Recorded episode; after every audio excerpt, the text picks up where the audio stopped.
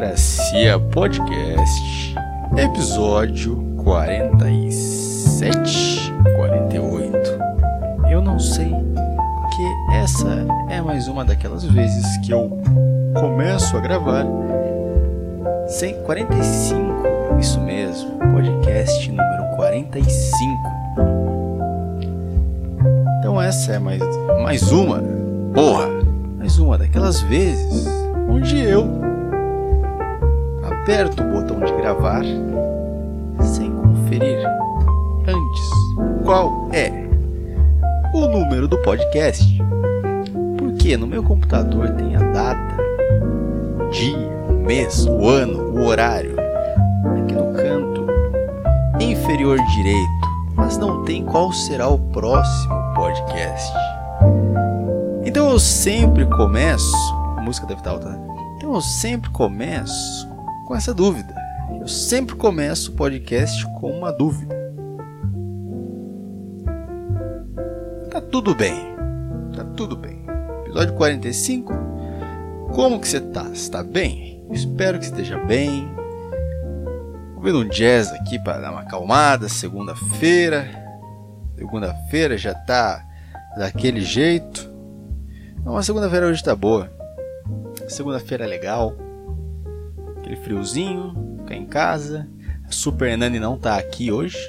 Pra quem não sabe, Super Nani é a minha namorada.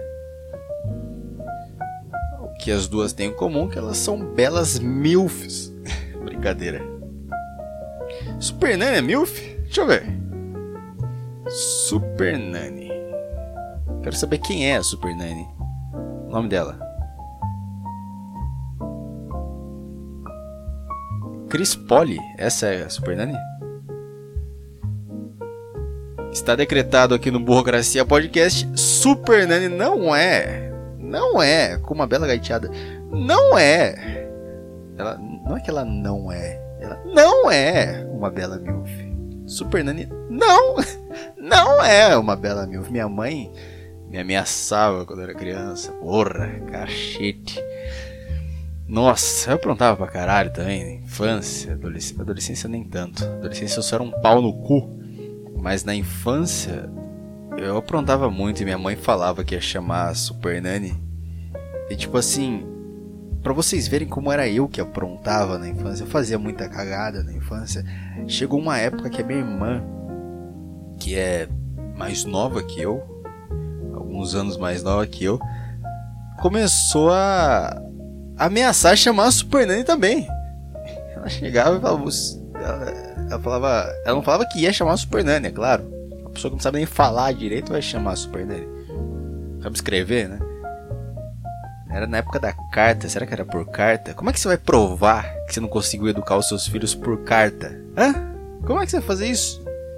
Como é que você vai provar? Tem que mandar foto de algum momento? Mandar foto do, do dia que você flagrou o seu filho bater numa punheta escondido embaixo da pia. E você tira uma foto e fala: Agora Super Nani vem aqui. Agora ela vai ver que vai render um programa. Vai render uma temporada inteira aqui na minha casa. Aí a minha irmã falava: Eu falar pra mãe chamar Super Nani. Ou ela falava: A mãe vai chamar Super Nani se você não. Sei lá, se você não se, se comportar, alguma coisa assim. Então eu cresci com medo, cara, de aparecer uma tia na minha casa e falar, não, porque a hora do videogame é assim, no máximo meia hora. No máximo meia hora. E a minha mãe fica insegura, porque é uma véia falando com um sotaque de madame. Nossa, eu sou uma mãe tão desnaturada. Meu Deus, eu deixo ele ficar o dia todo no videogame, o máximo é meia hora. Aí ela vai deixando só 10 minutos, porque ela quer ser melhor ainda que as mães que deixam meia hora. Porque na cabeça dela, conforme menos tempo no videogame, melhor é o filho dela. Então a minha mãe, a minha mãe foi muito influenciada pela Super Nani, cara. Minha mãe colocava hora para eu mexer no computador. Puta que pariu. Isso tô falando na adolescência também, cara. Ela colocava hora para eu mexer no computador. Nossa, isso fez, isso criou uma raiva em mim.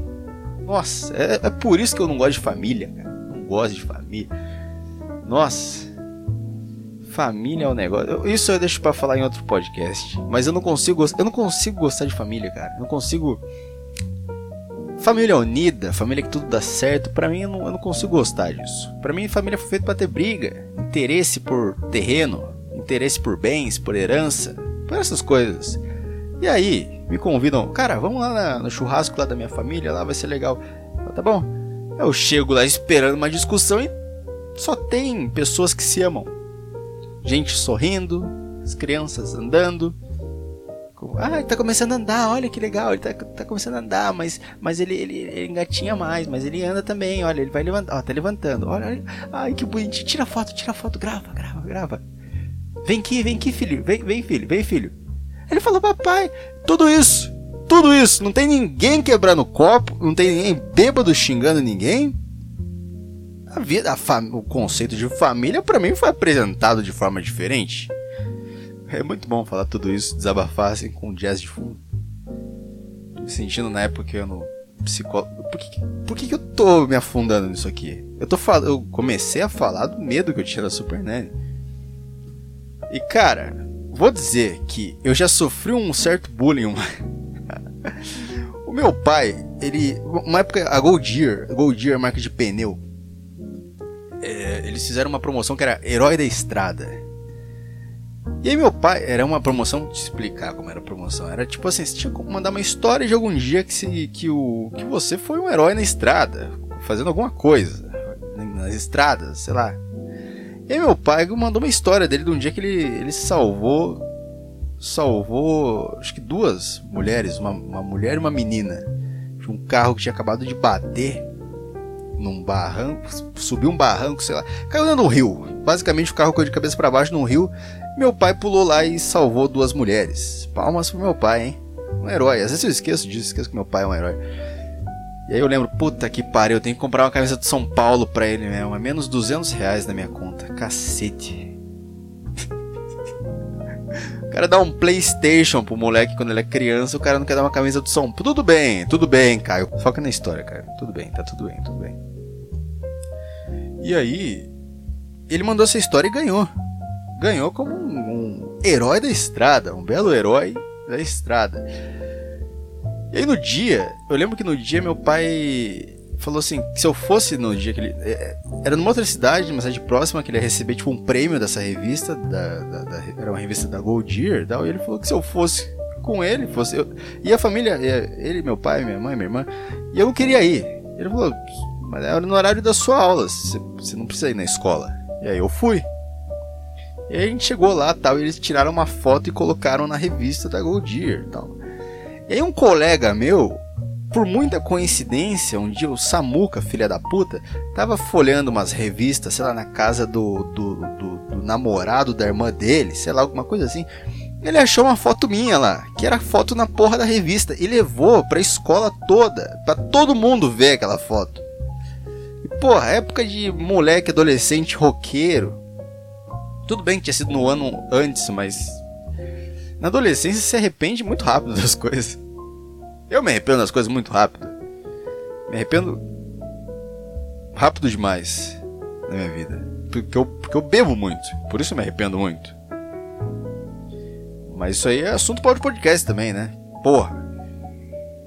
Meu, meus problemas com álcool que eu tento esconder. Tento esconder? Tento. Só de pensar que eu não tô de ressaca agora porque minhas ressacas se estendem muito. Tudo bem, é segunda-feira, não devia estar de ressaca hoje, né? Ele levou isso para a escola e foi um motivo de piada entre meus colegas. Agora pensa, se a Super Nani tivesse ido na minha casa na infância, cara, imagina como que é a vida de alguém que, que a Super Nani foi na casa dessa pessoa.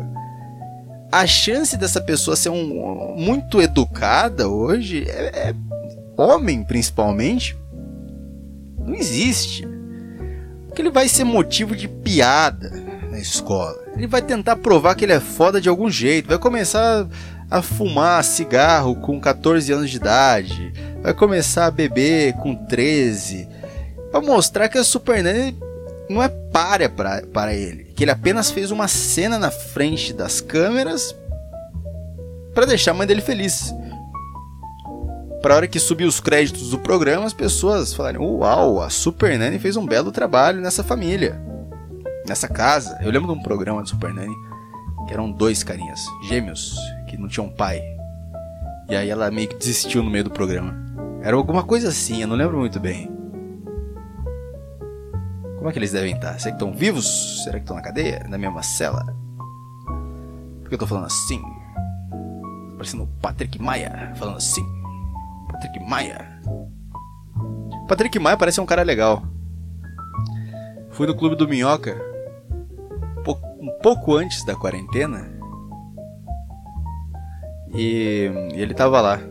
Patrick Maia parece ser um cara bem legal. Só que não é meu amigo. Tudo bem. Patrick Maia, se quiser ser meu amigo, cara. Mas tem que ser gente, tem que ser gente boa, cara. Se for cuzão, eu não vou querer que você seja meu amigo. Na verdade, se for cuzão, eu vou querer que você seja meu amigo sim, do mesmo jeito que você é dono do Comedy Club. Eu preciso de Comedy Clubs para me apresentar, né? Foda não ter um lugar para se apresentar. Eu tô com saudade de fazer stand-up. Puta que pariu. Tô com saudade disso. Puta, puta merda.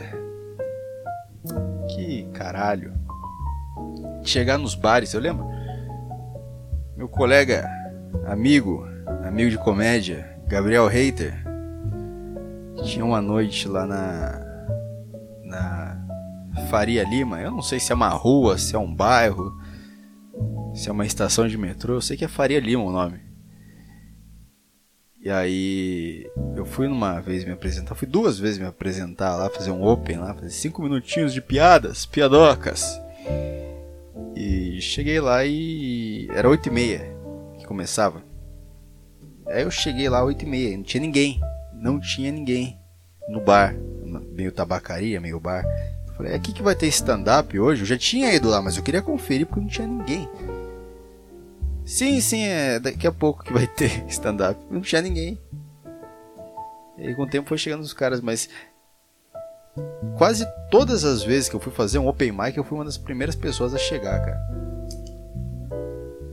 Famoso chá de cadeira que você toma nas noites de stand-up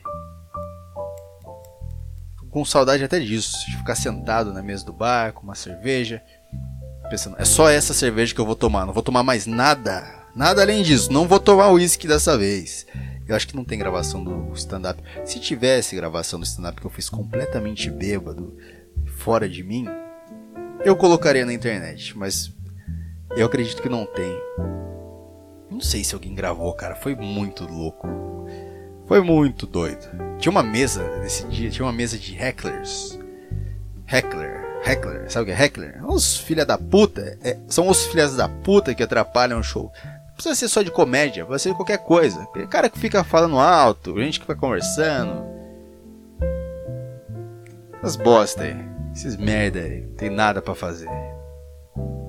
Quer dizer, tem coisa pra fazer, tem muita conversa para botar em dia, enquanto eu tô tentando passar ideias revolucionárias, ideias para frentex e críticas sociais e falar o meu ponto de vista sobre drogas e sobre moradores de rua e sobre a minha adolescência e sobre tudo isso. E você está conversando sobre o quê? está conversando sobre o pé na bunda que a sua amiga que está sentada do seu lado tomou.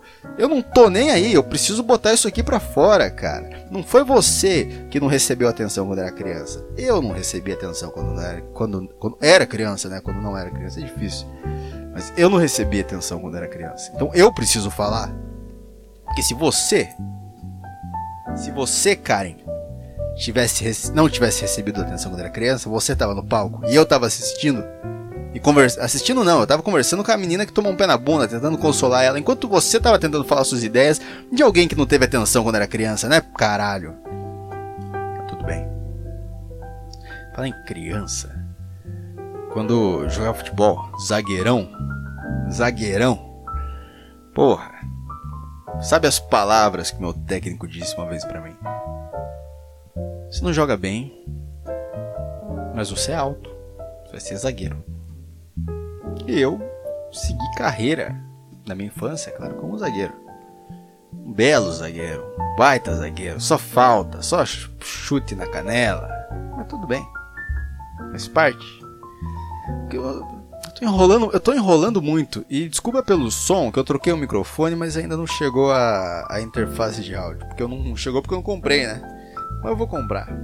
Amanhã eu compro. Os próximos podcasts estarão melhores. Não garanto que a partir do próximo, depois desse, mas os próximos. No futuro. Futuro. No futuro isso aqui será grande, porque no passado não foi, né? Então, no futuro. Tô dizendo coisas óbvias aqui. Ai ai. Esse jazz tá me deixando meio chapado, cara.